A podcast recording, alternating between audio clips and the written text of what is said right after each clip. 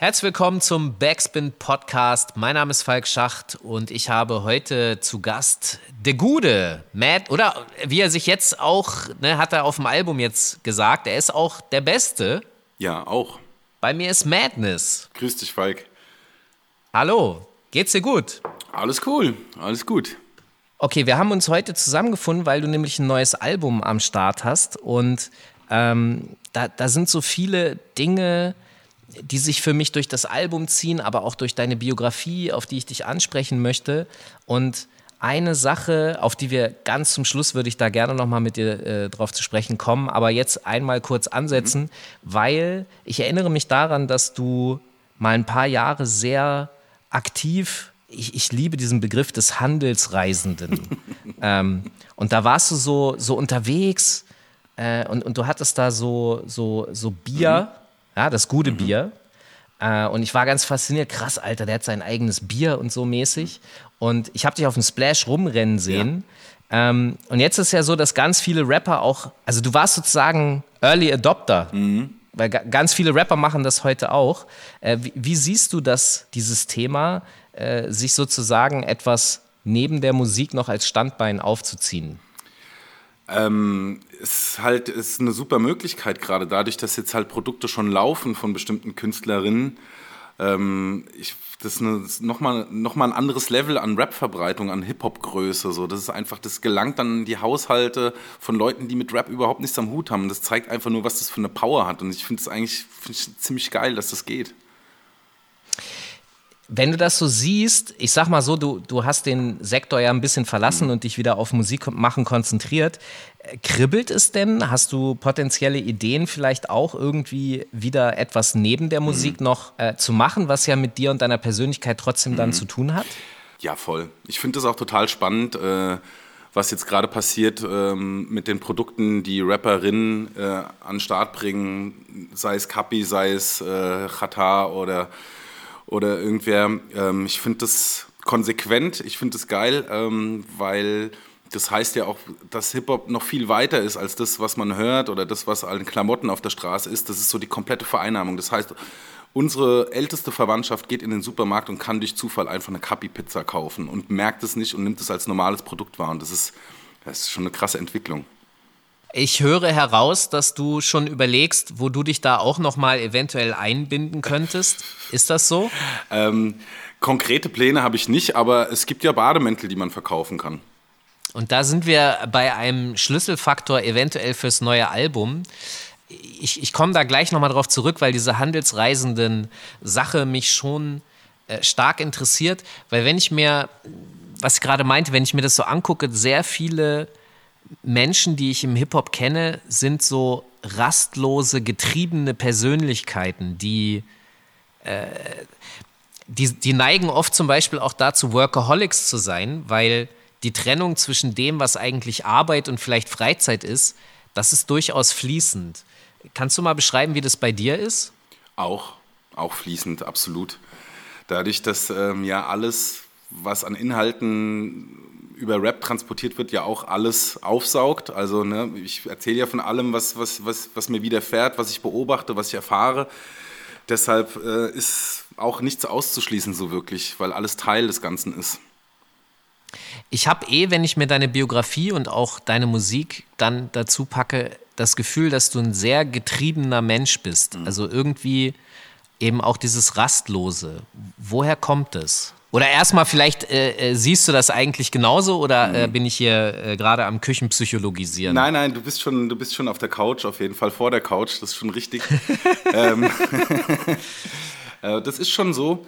Es gibt auch Gründe dafür. Ähm, ich versuche das, aber genau der Album ist so ein Teil dieses Prozesses für mich, nämlich damit irgendwie zu dealen und mich darauf einzulassen und das ähm, äh, für mich anzunehmen und vielleicht auch irgendwann mal ins Gegenteilige zu kehren, nämlich eine Entspannung daraus zu finden oder zumindest ähm, zeitweise diese Entspannung zuzulassen. Und ähm, vielleicht ist es beim nächsten Album schon besser. Ich sehe das als persönlichen Auftrag von mir, mich jetzt zu positionieren. Ich finde, es ist jetzt genau die Zeit, wo man das machen muss, wenn man das nicht konkret gemacht hat. Und deshalb mache ich das auch so plakativ, um da keine Missverständnisse aufkommen zu lassen, weil wenn ich als Conscious Rapper jetzt nicht sage, wo ich stehe, dann bin ich keiner Okay, interessant. Auch interessant, dass du, also ich bin ganz ehrlich, als Conscious Rapper hätte ich dich wahrscheinlich von meiner Seite aus nicht so wahrgenommen. Ja, du bist persönlicher geworden auf den, auf den letzten Sachen und so. Aber ey, es ist äh, auch immer eine Frage der Selbstdefinition und auf ja. diesem Album wesentlich stärker kann ich, das kann ich schon nachvollziehen. Ja. Weil ich will da auch jetzt keine, weißt du, ich will auch nicht Gefahr laufen, dass man das dann so mittelmäßig kommuniziert hat und so. Es muss wirklich die Ansage sein. Leute, die so denken, sind nicht erwünscht auf unseren Konzerten. Wir wollen nicht, dass die kommen. Ich kann dir nicht verbieten, die Mucke zu hören und so, aber dieses Statement, wenigstens bei dem Song soll ihm am Ende halt irgendwie die Galle hochgehen. Und das muss ganz klar feststehen, so, dass, ja, irgendwie, das, und ich sage auch bewusst Conscious Rap, es stülpt mir den Begriff selber über, weil ich keinen passenderen gefunden habe. Real Rap finde ich ein bisschen anmaßend und das schwingt so was anderes mit, da schwingt auch eine andere Diskussion mit, aber äh, Backpack Rap ist abwertend und so Öko, bla, Studentenrap. Deshalb ist es, finde ich, so, Grown Rap ist auch so ein bisschen, das ist so klassifizierend auch, deshalb ist Conscious Rap das Ding. Okay, ich verstehe. Ich werde da in der Kurve nochmal drauf mhm. zurückkommen. Ich würde vorher gerne nochmal mit dir sprechen. Du bist ja groß geworden äh, in der Cypher gemeinsam mit Oli Bagno. Ja. Bisschen übertrieben beschrieben. Äh, und ihr beide habt euch ja sozusagen gegenseitig durchaus stark beeinflusst mhm. und ähm, so, ich sag mal, flexen. Ja? Äh, heute habe ich jetzt gerade übrigens gelernt, flexen sagt man heute nicht mehr, weil flexen heute angeben bedeutet mit ja. Schmuck und so ein Krimskrams. Ja. Hättest du ein neues Wort für, für das Rap-Flexen von früher? Uff. Ich hatte letztlich bei einem Interview genau den gleichen Punkt, nämlich ich, er meinte damit, was würdest du denn flexen? Und ich so rap-technisch, wenn. das heißt doch etwas anderes. Ja, weil der Begriff ja. halt für mich als auch für dich scheinbar irgendwie anders verwurzelt ja. ist. Boah, ja. vielleicht, ähm, boah, vielleicht einfach MCen. Okay, äh, gut. Also du hast äh, auf jeden Fall, Technik ist euch sehr wichtig. Mhm. Das ist sozusagen die komplette Grundlage, auf der ihr als Rapper fußt. Und mein Gefühl ist so, wenn Rapper technisch sehr viel Wert darauf legen, dass das alles funktioniert und flext, mhm. dass dadurch manchmal der Inhalt ein bisschen in den Hintergrund tritt. Mhm. Und der Aspekt, der mich dabei im Augenblick aber am meisten interessiert, ist, ihr, ihr, gehört mit zu denjenigen, die in Deutschland gefühlt als erste Double-Time-Sachen gemacht habt. Würdest du sagen, dass, dass das korrekt ist oder gab es, hast du andere Double-Timer damals gesehen? Ähm, ja, ich, da müsste man noch, da müsste man noch ein paar andere dazuzählen. Ich glaube, zu der Zeit war Patrick mit Absicht auch extrem stark äh, Double-Time-mäßig unterwegs und hat es auch sehr stark geprägt. Ähm, äh, es war unsere Marschrichtung auf jeden Fall. Ich überlege gerade noch, wer das in Deutschland schon noch. Savage hatte auch äh, Double-Time-Sachen äh, und so. Also ähm, es war einfach nur ein großes Ziel, das zu vereinbaren, nämlich den, einen gewissen Inhalt zu verpacken in Double Time, in, in, in komplizierten technischen Rap. Ähm, das hat bei mir über die Zeit so ein bisschen nachgelassen. Ich möchte schon noch nach wie vor technisch rappen, aber lass dann in letzter Konsequenz einfach dem Inhalt den Vorzug. Ich bin da nicht mehr so, dass ich das jedes Mal aufblitzen lassen muss oder sowas. Ähm, ich finde es geil, ich höre es auch immer noch gerne, aber manchmal ist es auch nicht so gut für einen Song. Der Gag für mich ist ja eigentlich, dass das die Flows sind, die später äh, populärer wurden, weil es ja eigentlich die, die Trap-Flows vorweggreift. Ja. ja. Auf gewisse Art und Weise. Aber es gab eigentlich gar keine Trap-Beats. Wie, wie hast du das für dich empfunden, als Trap so reingekommen ist mhm. äh, und, und die anderen auch mal so hier und da angefangen haben? Ich fände es eigentlich ziemlich geil, weil ich dachte, dass dieses Technik-Ding und Double-Time-Ding weg ist. Das war eine Zeit lang so, wie wenn man Freestyle rappen würde. So Double-Times machen nur die Quatschköpfe, so die Technik-Nerds und die Hip-Hop-Heads und so. Und das hören sich auch nur Heads an und so. Und jetzt ist es im Mainstream angekommen. Zwar immer nur so kurz, also es flackert mal so kurz auf im Text oder so, aber gibt mit Sicherheit auch längere äh, Flow-Passagen dahingehend. Finde es eigentlich ganz geil, dass das wieder äh, aufgegriffen wird und ernst genommen wird und nicht so abgetan wird als so Spielerei eines äh, äh so Solo-Gitarristen, der am Schluss nochmal zeigen will, was, was Sache ist, so, weißt du? Aber äh, also als Trap reingekommen ist, hatte ich so den Eindruck, dass sehr viele so auf Abwehr waren. Ich erinnere mich daran, dass zum Beispiel ähm, Flair damals auch ein Album gemacht hat, komplett gehatet wurde mhm. und dann ähm, hat er wieder so ein eher traditionelleres CCN-artiges Album gemacht, um dann doch wieder auf den Trap-Film zu kommen, weil mhm. dann erst alle anderen hinterherkamen. Wie war das für dich? War das für dich gleich eine Offenbarung? Nee. Nee, eine Offenbarung nicht. Das war, ich habe das eher so als neuen Weg wahrgenommen, wie das bei, was heißt neuen Weg oder anderen Weg, wie bei Grime oder, oder anderen Untergenres oder, oder so Mischformen von Rap und äh, eben anderer Mucke. Ähm, es war aber nicht so, dass ich jetzt da Himmel und also Feuer und Flamme war von Anfang an. Ähm, ich ähm, habe mich da reinhören müssen und kann dem aber auch schon viel abgewinnen, wenn der MC halt ähm, dementsprechend agiert. Ja, wenn er es kann. Ja. Dein letztes Album OG, da waren ja auf jeden Fall auch recht viele Trap-artige Granaten drauf. Gleichzeitig hast du auf den Dingern aber gar nicht so dieses, Te weißt du, was übrigens noch ein anderes Wort ist? Es ist noch mhm. viel weniger genutzt und viel ekliger. Ja. Gewichse. Och Gott, oh shit. Te Te Technikgewichse. Ja, genau. Ja, Mann. Ja. Äh, jetzt, jetzt ist mir gerade wieder eingefallen. Also es war auf jeden Fall äh, weniger so sehr das Technikgewichse als ja. mehr, da war der Inhalt wichtiger und du bist sehr persönlich geworden auf diesem Album. Das war so eine neue Facette mhm. gefühlt für mich bei dir. Und ich habe mich dabei eine Sache gefragt, weil es gibt es gibt die Rapper, die, wenn sie techn stark technisch anfangen, dass sie äh, im späteren Verlauf ihrer Karriere das eher ein bisschen beiseite schieben mhm. und mehr das Persönliche rausputzen. Aber bei dir gibt es noch einen weiteren Faktor, der, der vielleicht ein Grund sein könnte, nämlich dein Bruder. Mhm.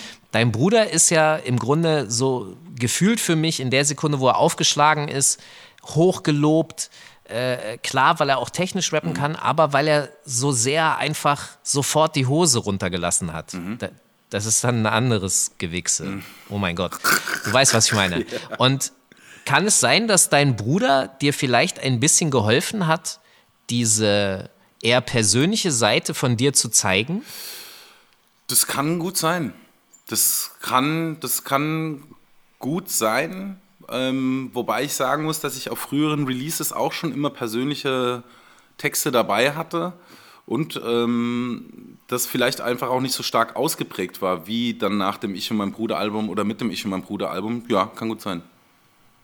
Wie, was für einen Einfluss hat denn generell dein Bruder auf dich? Du, du hast ja an einer Stelle auch gesagt, dass er dich irgendwie mal an die Seite genommen hat und gesagt hat, ey, guck mal, äh, was alles seit dem Album passiert ja. ist. Und du selber hast dann darauf reagiert und gesagt, ja, krass, stimmt, mhm. weil du es selbst gar nicht bemerkst, weil du nämlich in dieser Rastlosigkeit ja. ständig schon im nächsten Projekt steckst. Ja. mein Bruder ist erstmal ähm, derjenige, der mir ähm, so das, was ich gemacht habe, spiegelt und ähm, bewertet oder zumindest, also nicht bewertet, sondern mir Kritik, ehrliche Kritik äh, zugibt und ähm, war zu der Zeit, so ich und mein Bruder, sehr motivierend für mich, dass er das ohne Zweifel gesehen hat, das als Beruf auszuüben und da auch richtig zu sein an der Stelle, weil ich ja über Jahre das eben, dieses Selbstbewusstsein eben nicht hatte und nicht all in gegangen bin mit dem Hobby Rap äh, als Ziel, das dann als Beruf auszuüben.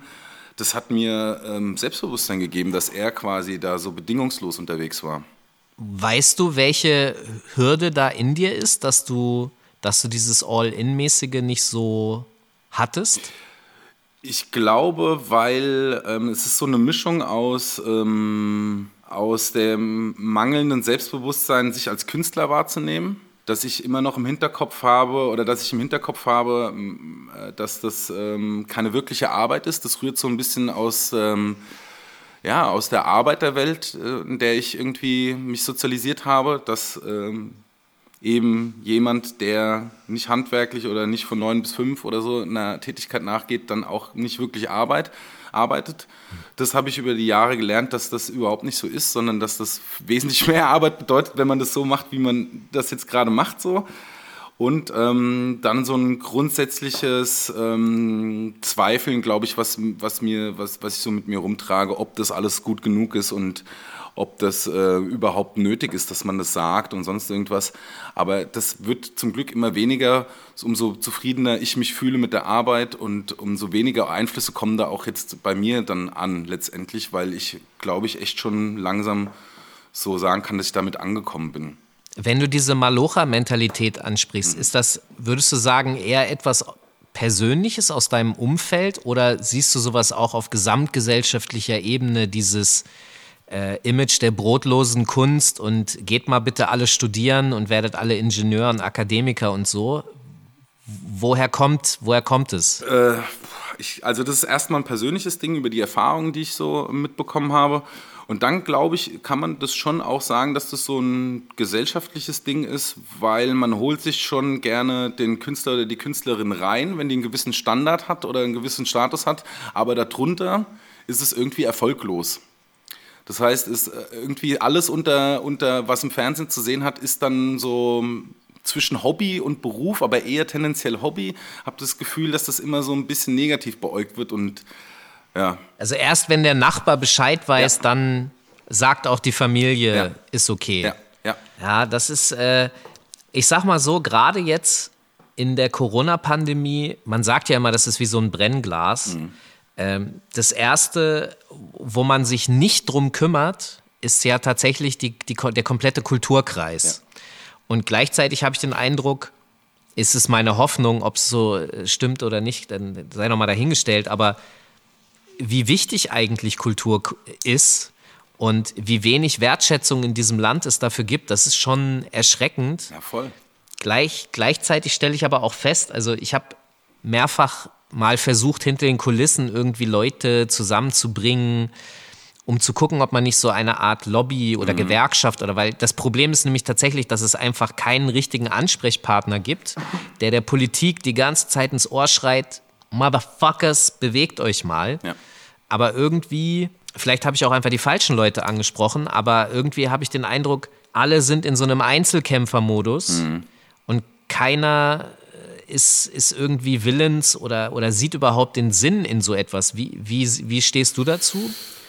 Glaubst du, es fehlt sowas in Deutschland für. Ja, ich glaube, sowas fehlt auf jeden Fall, weil, ne, wenn man, wenn man sich als Konsumentin beobachten würde, was, wie viel Rap und Hip-Hop man transportiert, sprachlich, modisch, artikelmäßig, so dann wäre man ja eigentlich gewillt dazu zu sagen, ey, gib diesen Leuten Unterstützung, weil ich lebe ja auch von denen, ich verhalte mich sogar wie die. Ja. Also meine Sprache ist davon geprägt, meine, mein Handeln und sonst irgendwas.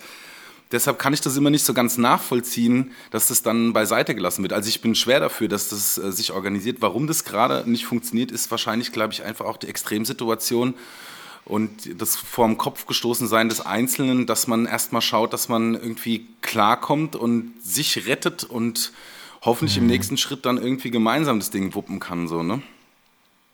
Also mittelfristig, äh, finde ich, geht es gar nicht ohne. Es muss da was passieren. Weil das, was du jetzt sagst, glaube ich nämlich auch, dass viele Leute einfach im Augenblick damit beschäftigt sind. Also ich, ich höre so Sachen, dass äh, DJs Bus fahren und äh, oder in, in Impfzentren äh, irgendwie mithelfen, mitjobben und so, weil es gerade einfach ans Eingemachte sozusagen geht. Ja. Ähm, aber wenn der Scheiß mal irgendwie vorbei ist, zwingend sehe ich das als Notwendigkeit, dass da was passiert. So. Ja. Weil dieses, dieses negative Bild der deutschen Gesellschaft und damit auch Politik gegenüber Kultur kotzt mich an. Ja. Und ich kenne niemanden aus dem Kultursektor, den es nicht ankotzt. Ja. Es gibt ja schon äh, die ersten, die ersten Zeichen dafür, dass es eine andere Richtung gibt. Sehr zu empfehlen ist zum Beispiel die neue Doku von Galf. Ja, rettet die Clubs. Genau. Das ist nämlich so ein Anfang, finde ich, oder beziehungsweise jemand, der versucht hat, äh, über den Zusammenschluss mit anderen Leuten dieses Thema mal zu ergründen und mal aufzuzeigen. Ähm, also höchsten Respekt an Galf dafür auch nochmal. Ich meine, äh, alternativ, vielleicht kriegen wir ja mal ein paar Freiflüge äh, bei der Lufthansa. Ja, wäre top. Äh, Culture and More. Also die neu, 9 Milliarden, die da drin stecken, das, da, wir, wir fliegen uns das zurück. Vielleicht ist das die Idee. Oder einfach Kopfschuss. Alternativ schwenke ich jetzt nochmal auf dein neues Album. Du hast von dem Bademantel gesprochen. Ich habe mir das Cover angeguckt ja. und da ist ja auf der Rückseite auch dein Bademantel zu sehen. Ja. Es gibt so eine wunderbare Pop-up Kunstinstallationsvariante dieses Albums, wo, wo man das aufklappen kann und dann wird, äh, sieht man den Mann im Bademantel und ja. sein Kopf ist sein Herz. Ja. Was möchte der Künstler uns damit sagen? Der Künstler möchte konse äh, konsequenterweise einfach nur das äh, Frontcover damit gespiegelt haben, nämlich dort ist anstelle meines Herzens der Kopf.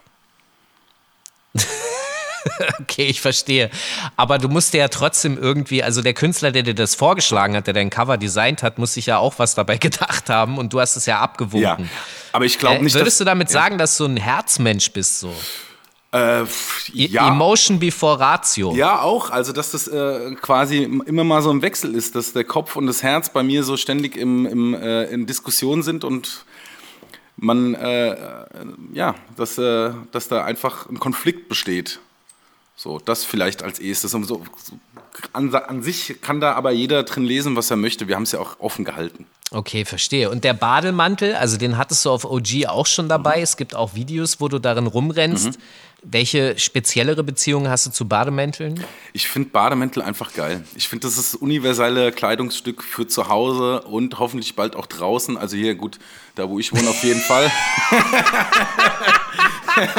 ich bin mir nicht sicher, ob das geil ist. Ey, Alter, okay. es gibt richtig geile Bademäntel, auch in anderen Stoffen, wo du dich nicht fragen würdest, warum trägt er die auf dieser Party jetzt. Wenn das Ding aus Kaschmir ist, Alter, dann ja, ich glaube, das ist weniger das Problem. Ich glaube, es gibt zu viele Menschen, denen ich auf der Straße nicht in Bademänteln begegnen mag. Also, dass die einen anhaben, das hat so eine leichte Übergriffigkeit schon. Findest du? Äh, naja, ich verstehe schon, was du meinst ja. vom Bequemlichkeitsfaktor her, aber der Großteil der Menschen würde ich lieber nicht im Bademantel begegnen. Aber die, die, der Flavor, die Attitude ja. dahinter finde ich schon Finde ich schon cool. Wie viel Bademäntel besitzt du so und wie viel, wie viel sind aus Hotels? Ähm, aus Hotels gar kein einziger. Ich bin da immer, oh. ich habe da immer, das ist mir irgendwie, nee. das ist mir irgendwie nichts. Die Seife okay, aber der Bademantel ist mir ein, ein Ticken zu krass. Ähm, ja. Ich finde die dann meistens auch nicht so geil. Ich habe zu Hause, glaube ich, jetzt aktuell sieben Stück. Ähm, wow. Ja. Ähm, Was für welche? Das, also ich habe so eine Hälfte ist Frotte und jetzt ich gehe neue Wege. Ich habe mir einen bestellt, der hat so geht neue Wege. ja, ey, ich sag dir, ich ja. habe mir jetzt zum Album einen nähen lassen, der ist aus Seide, das ist ein völlig anderes Tragegefühl. Wow, was genau daran ist anders? Es ist ein, er fühlt sich Ist der nicht so kalt am Anfang, wenn man den so anzieht? Ja, ja, voll. Äh, das, äh, ähm, es ist halt einfach mega edel und ähm, ich, ich finde einfach, es, es passt, finde ich, zu, zu der Mucke, die ich mache, auch sehr gut, weil das sowas Ungeschäftliches hat. Ich mache zwar Geschäft mit meiner Mucke, so, ja, aber ähm, ich, das soll nicht im Vordergrund stehen. Und wenn du mit Bademantel auftauchst, dann willst du erstmal kein Geschäft machen oder keiner will erstmal mit dir ein Geschäft machen. Ich finde, das ist so ein. also, wenn du das Level erreicht hast, dass du mit Bademantel geile Deals machst, dann äh, hast du es sowieso geschafft. Oh, krass. Ich habe letztens irgendwie so eine Story gehört. Ich erzähle die jetzt hier einfach mal. Es ist ein Gerücht. Ich mhm, weiß nicht, ob die mhm, stimmt. Mhm. Aber es gibt dieses Gerücht, dass angeblich Haftbefehl zur Unterzeichnung seines Universal Deals zur Verlängerung jetzt, mhm. das muss irgendwie, soll angeblich letztes oder vorletztes Jahr gewesen ja. sein, soll der original im Bademantel da in der Chefetage aufgelaufen sein und das unterzeichnet haben. geil. Hammer. Also ich finde es auch absolut geil. Bombe. Aber das, was du jetzt gerade beschrieben hast, dass die Leute mit dir keinen Deal machen wollen, wenn du einen Bademantel anhast, ich glaube, das ist die Übergriffigkeit, von der ich sprach, äh, weil die Leute vielleicht potenziell leicht verstört sind. Naja, gut, also Aber übergriffig wäre es ja nur, wenn ich nichts drunter anhätte. So ist es ja. Ach so, du hast unter deinem Bademantel noch was an. Ja, selbstverständlich. Also ich mache ja, ich ziehe ja nicht blank. Ich, also das wir machen hier nicht den Onkel-Style. Ach so, das ist wie ein Trenchcoat. Das ist wie ein, das ist ein Kleidungsstück wie eine normale Jacke Ach auch. so. Weißt okay. du? Also wenn du dann ganz normale, also darunter ist halt jetzt auch nicht mein Schlafanzug oder sowas. Ich ziehe mir schon eine ordentliche Hose an, ordentliches Shirt und einen ordentlichen Bademantel. Ah, okay, ja, aber dann ist es ja wirklich eher wie auch wie so ein also wie ein Mantel halt. Ja. Ey, äh, guck mal, in meinem Kopf ist Bademantel immer automatisch auf dieser Frotte-Ebene geprägt, ja. aber na klar kann man das auch edler machen klar. und dann dann sieht es auch wahrscheinlich gar nicht mehr wie ein Bademantel aus. Genau. Die Attitude ist Ditsche, ja. Hauptsache ist Perl. Ja, genau. Digga. Okay, also dann verstehe ich das Bademantelmotiv dahinter und finde es sehr sympathisch. Ähm, ich würde jetzt nochmal, habe ich ja vorhin angekündigt, die Kurve hin zur, zu dieser getriebenen Rastlosigkeit mhm. äh, suchen. Du hast einen Track auf dem Album, der heißt Handbremse. Für mich habe ich so ein bisschen auch den Eindruck, äh, dass er sich eben genau mit dieser Thematik auseinandersetzt, also aufzuhören, der Getriebene zu sein. Kannst du mal beschreiben, um was es in dem Track geht und was da deine Gedankengänge hinter waren? Ähm, es geht grundsätzlich bei dem Track um das Bewusstwerden, in welcher Situation man beruflich ist und äh, was das für einen bedeutet. Und die Frage, warum man das dann so macht, wenn man doch eigentlich ähm, diesen Stress ablegen wollte mit der Selbstständigkeit. Das ist so das Grundthema. Also ich habe manchmal so das Gefühl, ich mache, was ich will, ich mache das, was ich möchte, ich bin richtig, wo ich bin. Nur mache ich manchmal zu viel oder kann mir keine Auszeit gönnen oder mich darüber freuen, was ich gemacht habe. Und das ist ein Song darüber, dass ich doch mich bitte daran erinnern soll, mich mal locker zu machen, weil das schon okay ist, was ich mache und dass man darüber auch mal stolz oder darauf mal stolz sein kann oder damit mal zufrieden sein kann. Du hast die ganz tolle Zeile in dem Song. Ich möchte nicht arbeiten, um Geld zu haben fürs Entschleunigen. Ich will so leben, dass das eben nicht die Folgen sind. Ja. Bist du da auf einem guten Weg? Ich bin auf einem guten Weg. Ich muss mir aber dann diese Songs, die ich geschrieben habe, wahrscheinlich immer noch mal öfter in Erinnerung rufen, weil man vergisst ja zwischendrin immer so schnell, was, äh, was man äh, an guten Vorsätzen hatte und wie gut es einem mit diesen Vorsätzen eigentlich auch ging. Ich habe ja für mich immer so in dieser küchenpsychologischen oder vorsofaartigen äh, Analysetechnik, die ich da so, also Künstler triggern ja einfach in mir Gedanken. Mhm. Und diese Rastlosigkeit, die ich bei dir da wahrnehme oder die ich so empfinde, mhm. da frage ich mich natürlich auch immer, also das kommt ja daher, dass man sich an dem Ort, wo man ist, irgendwie nicht so ausreichend zu Hause beheimatet oder glücklich fühlt. Mhm dass man losgeht, weil woanders könnte es besser sein als hier. Mhm. Also dieses ständig in Bewegung sein. Mhm. Würdest du sagen, dass du so ein bisschen wie Senor Rossi auf der Suche nach dem Glück ist? Ist das so ein, Getrieben, ein Anteil des Getriebenen? Vielleicht ja. Vielleicht ja. Vielleicht haue ich auch ab. Okay, wovor flüchtest du? Vielleicht, also ich, ich, ich weiß es wirklich nicht. Ich will jetzt auch nicht so äh, ähm, mich so selbsttherapeutisch jetzt hier so äh, quasi auf die Couch legen oder so. Ja, nee, alles gut. Äh, ich, ich meine, du machst die Kunst, weißt ja, du, du ja, ja. das ja, in ja, voll. Ich, ich habe ja angefangen damit, stimmt schon. Du könntest ja auch nur über Flexen flexen. Genau, das könnte ich auch. Ähm, du meinst Wichsen, ne? Ja, passt zum Bademantel. Oh, ganz schlimm, ganz schlimm. Nee, wir lassen es mal außen vor. Ähm, Boomer Cringe. Ich, vielleicht, vielleicht ist es auch einfach so, dass ich ähm, so eine Zufriedenheit habe in diesem Getriebensein. Also vielleicht laber ich darüber, ja. dass ich mal chillen sollte, aber vielleicht bin ich auch ganz froh da drin, äh, darüber, dass ich eigentlich die ganze Zeit Sachen mache. Ich muss nämlich schon sagen, dass mich das schon auch, dass mich das schon erfüllt, wenn ich, ähm, wenn ich Ergebnisse sehe von dem, was ich mache und das relativ, relativ zeitnah. Ne? Okay, du bist also ein Masochist. Vielleicht auch. also, also ja, ja, ja, doch. Auf gewisse Art und Weise dann schon. Ähm, aber na klar, du hast recht, sowas, irgendeinen Antrieb braucht man ja, also das Benzin, was einen vorantreibt. Nur sollte man dabei natürlich auch immer glücklich wirken genau. äh, oder, oder äh, glücklich werden. So ist, glaube ja. ich, das, das ja. äh, Bessere.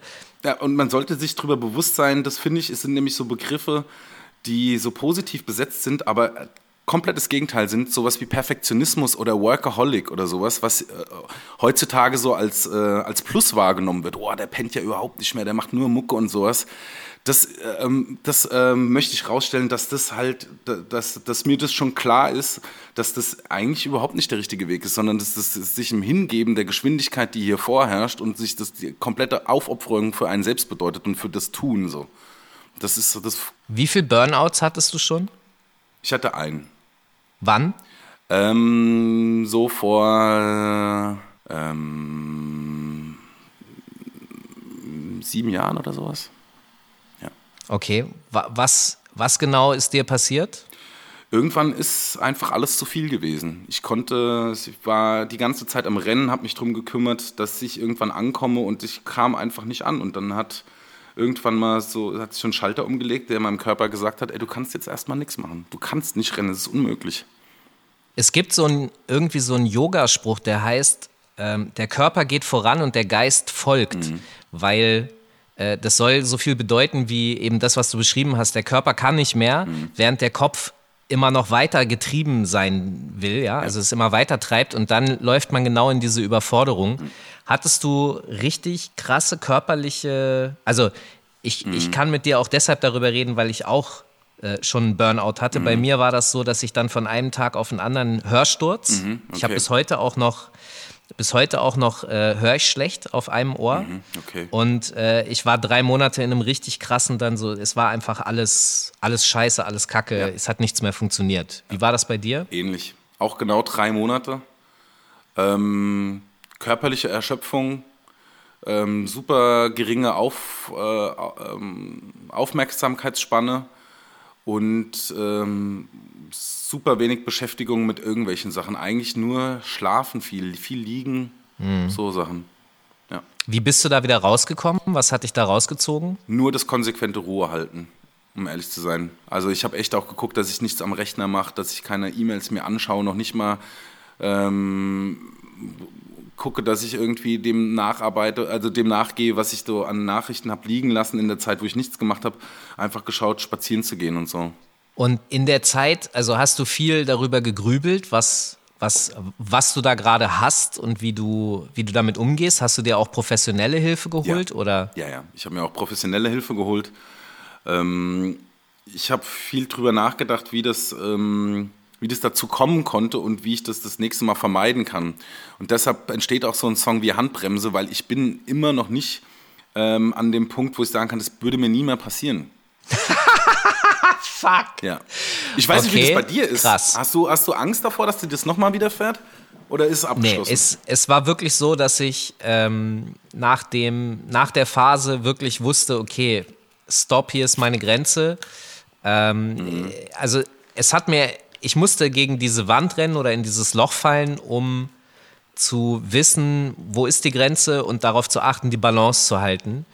Und mhm. andere Menschen finden das manchmal seltsam, dass ich mich rausziehe oder zurückziehe oder dass ich nicht mhm. jede Woche telefonieren will oder weißt du, das mhm. auch in Freundschaften, in allen Beziehungen ist es immer so, dass ich halt, ich bin für die Leute schon da, aber nicht jede Minute des Tages, weil das, ich weiß, dass ich dann verbrenne und dann kann ich gar nichts mehr.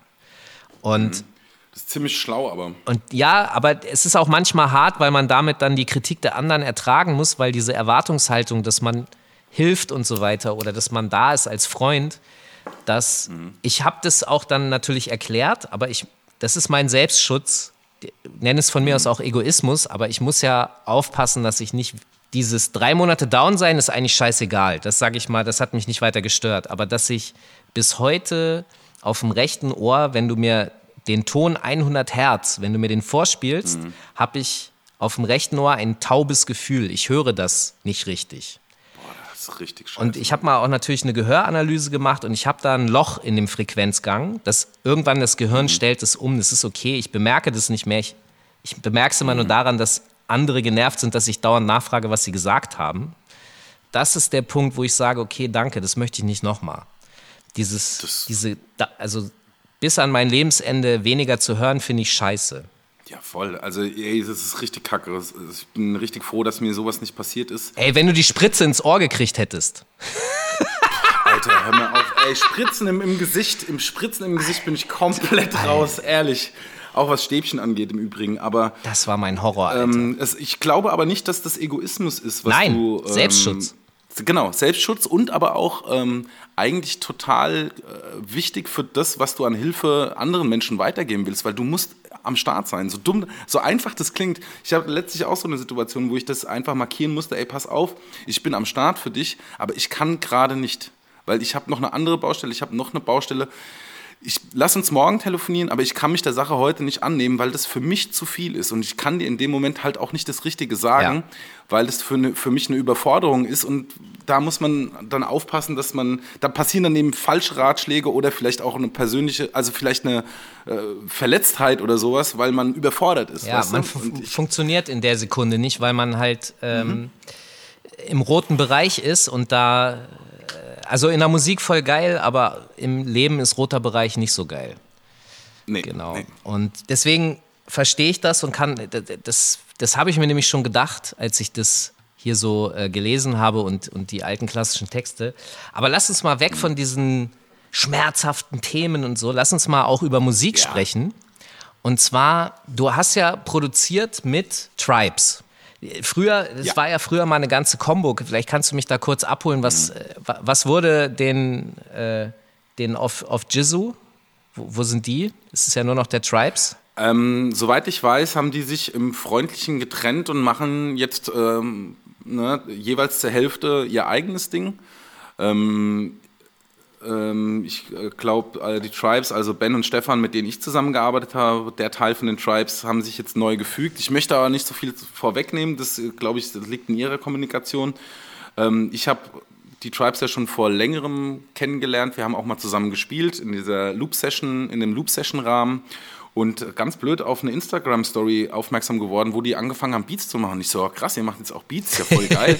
und dann äh, habe ich direkt einen gepickt und dann kamen wir aufs Gespräch, ey, äh, hättet ihr nicht Lust, äh, ich habe da so eine Idee, lass uns doch mal die Sample-Beats, die wir jetzt haben, als Basis irgendwie umkomponieren, auskomponieren und ähm, größer machen und dann ja, war ich eine Woche in Regensburg und haben wir das gemacht. Also das heißt, du hast du hast selber Beats mit Samples gebaut und dann hat dir die Band ein bisschen sozusagen nachgespielt und dann habt ihr das wieder gesampelt oder wie war das?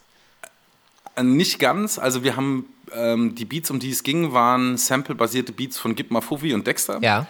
Ähm, mit denen haben wir vorher gesprochen oder habe ich gesprochen, haben gesagt, was ich vorhabe. Äh, die Idee war, das, den Vibe des Grundsamples beizubehalten, aber flexibler in der Ausproduktion zu sein, nämlich B-Parts, irgendwelche Bridges oder sowas ohne, ähm, also äh, zu bauen, ohne dass uns noch weitere Samples von dem Stück zur Verfügung stehen. Und deshalb haben wir das Grundsample genommen, haben uns das angeschaut, was brauchen wir dafür, haben das MIDI äh, umkomponiert, damit es unser eigenes Stück wird, haben das erweitert und haben das wieder zurückgeflankt zu Dexter in dem Fall zum Beispiel und der hat das wieder behandelt wie das ursprüngliche Sample, das er geflippt hat. Ah, krass, okay. Also eine Sache, die ja auffällig ist im, im zeitgenössischen Zeitalter, ist die, wie soll ich sagen, Minimierung des Arrangement-Aufwandes. Es ist vielleicht für jemanden, der mhm. jetzt nicht im Musikmachen steckt, muss man es vielleicht ein bisschen erläutern. Du hast nämlich gerade von B, C und äh, solchen Parts gesprochen. Das ist im Grunde, mhm. wenn man einen Song hört, wo das Thema, die Melodie sich immer wiederholt und eigentlich nichts passiert. Das wäre dann sozusagen der A-Part. In der klassischen Musikkomposition kann man aber natürlich auch Abwechslung reinbringen, also einen, einen zweiten Bogen, der, der den Song verändert. Das wäre der B-Part. Und dann kann man das natürlich weiterspinnen, das gesamte Alphabet. Es gibt Bridges, also sozusagen so Übergänge zu einem anderen Part, vom A zum B-Part zum Beispiel. Und diese kompositorische Vielfalt ist in den letzten 20 Jahren viel, viel weniger geworden, vor allem in Rapmusik die, die größten Differenzen gibt es vielleicht noch der Part, wo gerappt wird und dann gibt es einen Refrain. So. Selbst das ist ja heutzutage, der Refrain unterscheidet sich ja meist nur noch davon, dass, ich bin jetzt mal ganz böse, dass einer nur zehnmal dasselbe Wort sagt und das ist dann der Refrain. Wie, du kommst ja nun aus einer etwas älteren Schule. Wie findest du das erstmal als moderne Entwicklung und ist das Absicht, dass du es anders machst oder würdest du eigentlich auch gerne nur A-Part-Songs machen? Das verschlägt ihm die Sprache. Ja, das ist so stimmungsbedingt. Also, weil ich höre ja auch gerne ähm, Songs, wo quasi äh, viel mit Wiederholung gearbeitet wird. Ich glaube, das ist so ein Stimmungsding. Also ich möchte es gar nicht ausschließen. Vielleicht ist das nächste Album wieder viel rappiger und es gibt vielleicht auch gar keine Hook, was ja auch wieder äh, ähm, zurück wäre quasi. Ne? So, bittes, bitte. Ähm, bittes, bitte, genau. Ähm, ich kann da keine Wertung treffen und es ist irgendwie, ist der Song geil, mit Wiederholung ist er geil halt. okay. Und habe ich jetzt ganz viel gelabert und du eine ganz kurze Antwort drauf gegeben. Ich, ich, ja. ich, bin ja auch sehr assoziativ und wenn ich jetzt über Arrangements spreche, es gibt für mich einen König des Arrangement äh, oder mhm. einer der vielen Könige, bei dem ich mir mal in den 90ern, als ich Beats geschraubt habe, so ein bisschen abgeguckt habe, was auch Dynamiken betrifft. Also, dass eine Band laut ja. und leise spielt und solche Sachen, weil dadurch kann man auch schon mhm. Abwechslung reinbringen. Und das ist ja, wer war das? Sergio Mendes. Mhm. Und die Assoziation, die ich jetzt habe, ist automatisch, wir haben auch schon über Senor Rossi, ich habe ihn kurz erwähnt, da sind wir mhm. im Bossa Nova und da komme ich nochmal zurück zu deinem Cover. War das, weil ich krieg, ich habe so ein 70er Brasil, Bossa Nova, Sergio Mendes Feeling, was dein Cover betrifft. War das, weißt du, ob das irgendeine Inspiration mit bei war bei dem Künstler? Boah, das kann ich dir leider nicht sagen, ob er da sowas, äh, ob er da die Person im Kopf hatte. Wie ist das bei ähm, dir, als du das Cover gesehen hast? Weil es sieht schon klassisch ähm, nach hab, 70s aus. Ja, voll. Das wollte ich auch so. Ähm, ich war nur völlig, äh, völlig aus dem Häuschen so, als ich gesehen habe, dass äh, der Max, mit dem ich das Cover zusammen gemacht habe, dass er so eine Kunst betreibt, weil ich habe jemanden genau in diesem Stil gesucht und konnte überhaupt nicht glauben, dass der mir vorher nicht aufgefallen ist und dass der auch noch in einem relativ lokalen Umfeld äh, von mir äh, in Hessen am Start ist so. Und dann war mir, als ich das gesehen habe, ich so, oh krass, jetzt müssen wir uns eigentlich nur noch zusammensetzen und zusammen einen Plan schmieden, so, weil mir das, das war eigentlich genau das, was ich wollte. Hast du ihn komplett frei laufen lassen? Ähm, ich habe so, auch so eine Mischung, ich habe so eine Grundidee gehabt und dann hatten wir ganz viel Freestyle-Momente, die zum Beispiel zu dem Pop-Up geführt haben. Also das war überhaupt nicht der Plan.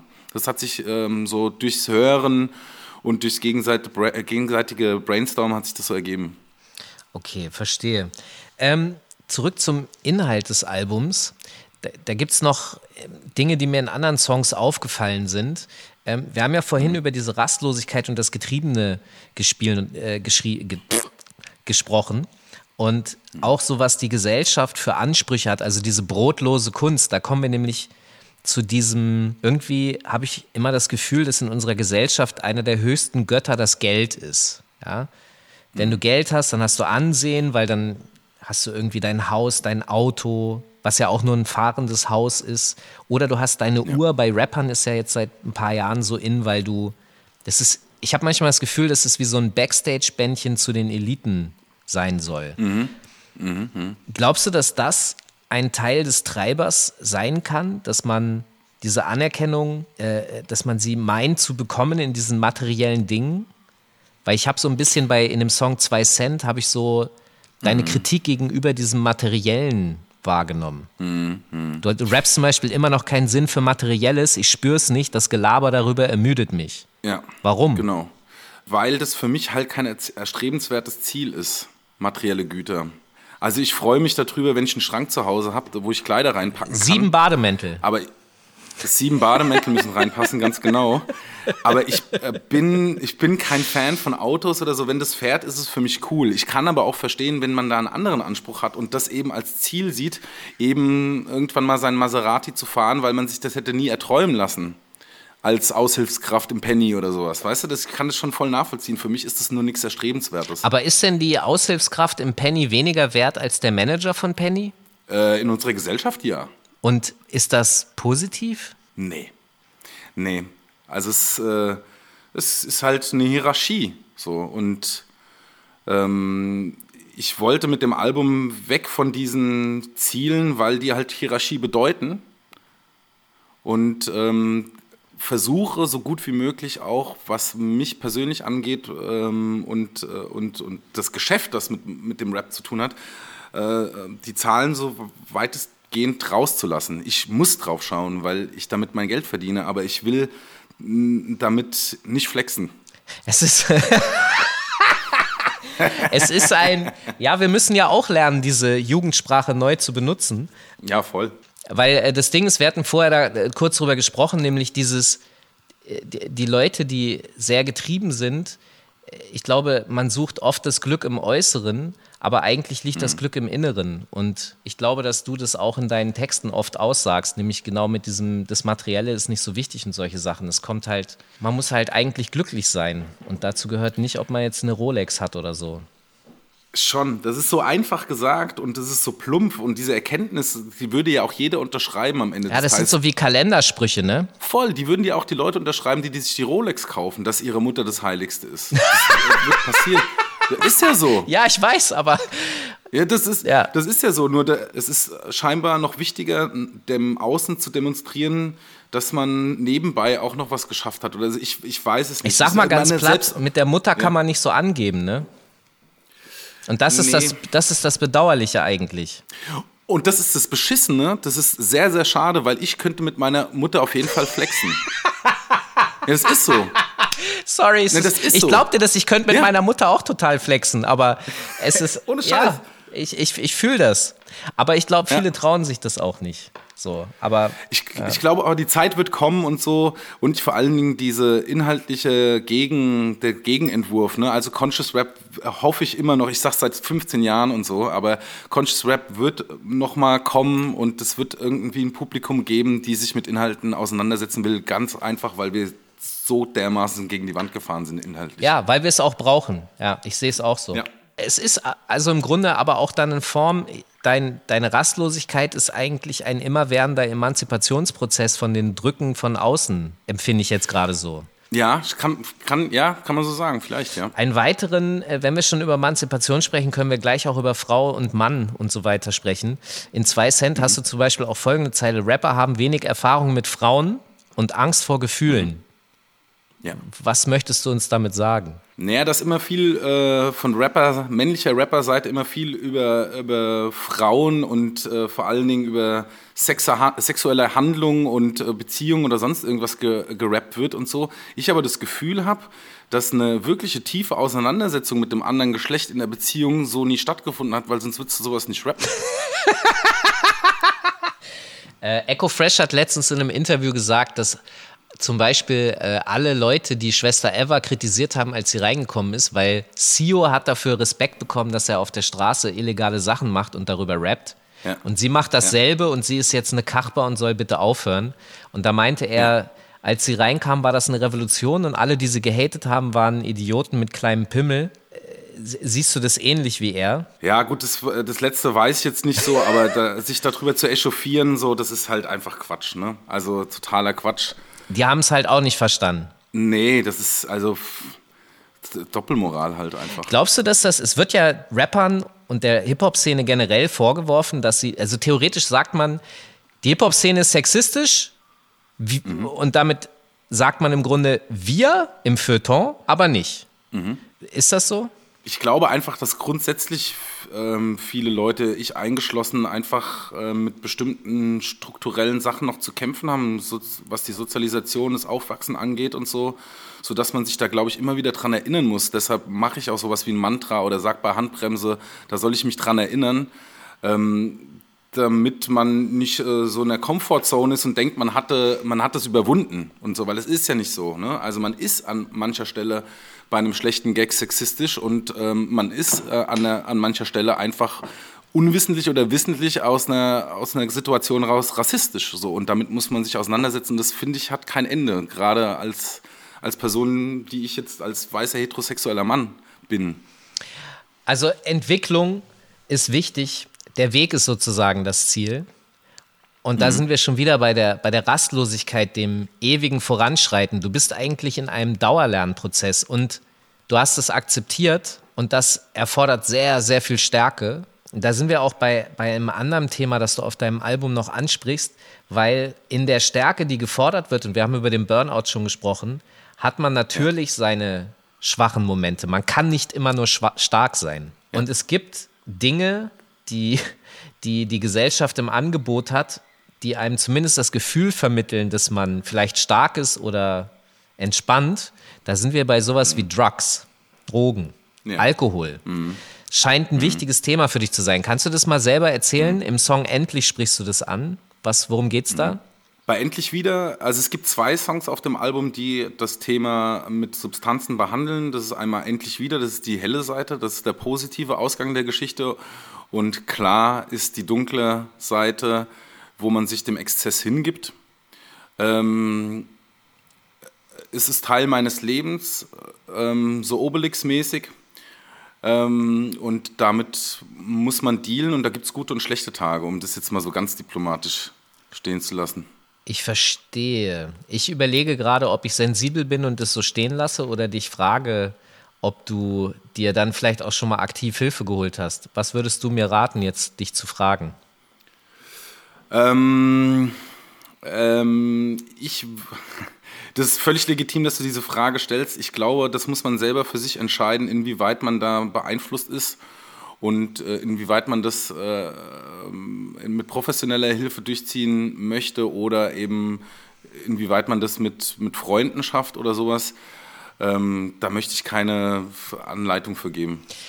Aber wichtig wäre es, das zu kommunizieren. Das, ist, das kann ich auf jeden Fall Also sagen. du gehst offen und ehrlich damit um und äh, äh, bist sozusagen bereit, darüber zu sprechen, auch wenn ich jetzt, das Ding ist, ich könnte jetzt halt voll reingehen und bohren, aber irgendwie habe ich, mhm. ich mag eigentlich nicht so bohren, weil ich, weiß ich nicht. Ist vielleicht, muss ja nicht, nö, muss ja nicht genau.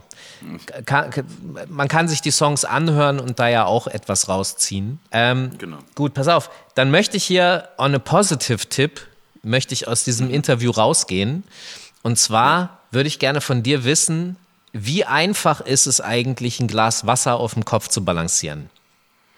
Im Bademantel. Am Anfang ist es sauschwer. am Anfang ist es super schwer.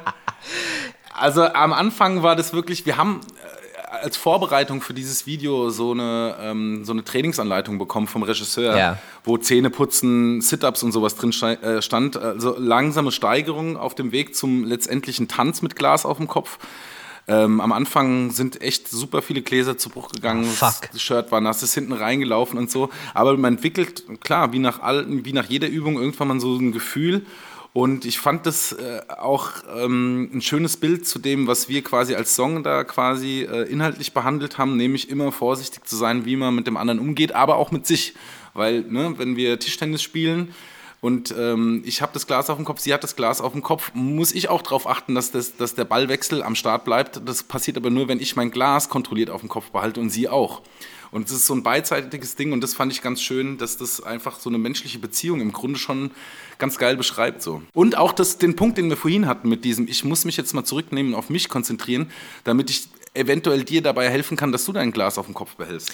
Ist das, hast du wirklich körperliche Veränderungen bemerkt? Also gehst du anders, sitzt du anders? Ich frage das deshalb, weil es ja immer dieses Ja. Märchen oder ich weiß halt nicht, ob es ein Märchen ist, aber man sagt ja immer, dass zum Beispiel Models irgendwie ein Buch auf dem Kopf tragen sollen und dann können die ganz toll Catwalk machen. Ey, das bringt voll was. Also ich habe danach... Warte, ich gehe kurz in Das, die Küche. ich, weiß, ich, ich, ich weiß nicht, ja, okay. Ich weiß nicht, ob das zwingend jetzt was für ein Catwalk bringt, das müsste ich nochmal testen, aber Ja.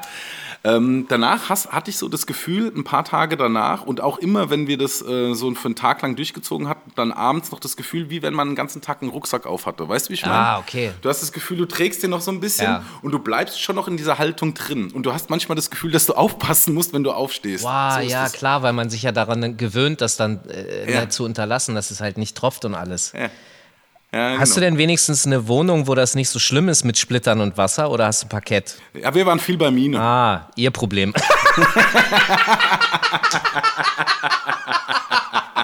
ah ja, schöne Grüße an Mine. Ja, schöne Grüße. Auf jeden Fall. Ey, das war super. Äh, dein neues Album ist aktuell am Start. Sag's gerne nochmal an. Äh, was gibt's alles? Das, das ist ein Doppelalbum, nehme ich an, als Pop-Up oder ist es nur ein, ein, ein Gatefold, den man aufklappen kann mit einem Vinyl und so mäßig? Nein, also ähm, Mad Love heißt das neue Album, am 16.04. kommt es. Ähm, gibt es als Deluxe äh, 2 LP limitiert mit Instrumentals auf der zweiten Vinyl. Geil. Und natürlich auch als Standardfassung und CD. Und es kommen noch drei Videos vor Release. Noch drei Videos. Jawohl. Wow. Äh, ich habe gehört, dass äh, eins, wir haben heute äh, Grünen Donnerstag. Ist heute, ne? Ja.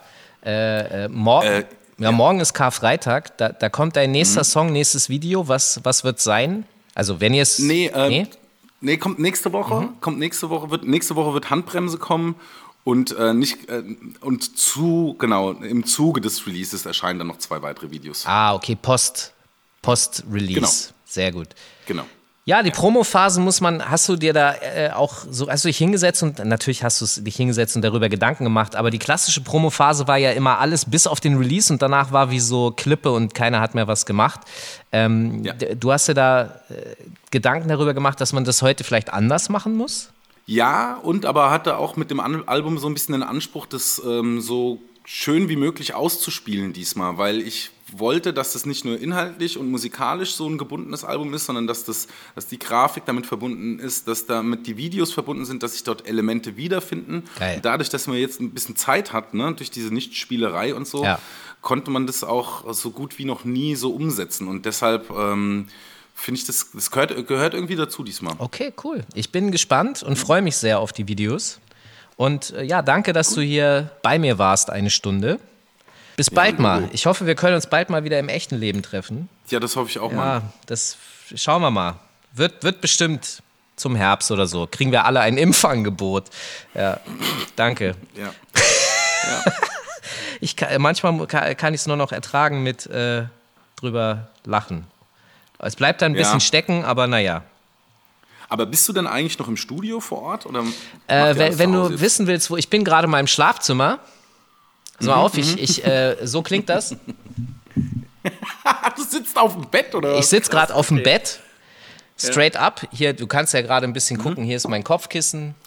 Ach, geil. Ja, okay. Also ich produziere tatsächlich seit einem Jahr nicht nur aus meinem Schlafzimmer, manchmal auch aus dem Wohnzimmer, aber äh, vor einem Jahr war das schon so, ich mache ja bei, bei Enjoy auch noch eine Radiosendung, da sind wir schon seit einem Jahr nicht mehr auf dem Gelände gewesen. Alles Okay. nur auf Fern. Äh, niemand muss mehr anreisen. Ja, ja, ist, ist okay. Ich, ich sitze hier nicht im Bademantel, wie du gerade siehst, ist, aber ich kaufe mir jetzt sechs Stück. Ja, das, ist mir ein bisschen zu das, intim. Ja, das verstehe ich auch, weil ich unter meinem Bademantel nichts trage. Ja, okay, dann bin ich echt froh. Ja, ich wusste es. Aber ja. Ja. Ey, vielen Dank von unserer Seite aus dafür, dass du da warst. Voll gern. Nichts zu danken, Mann. Tschüss. Ganz liebe Grüße und vielen Dank. Macht's Danke gut. dir. Ciao. Tschüssi.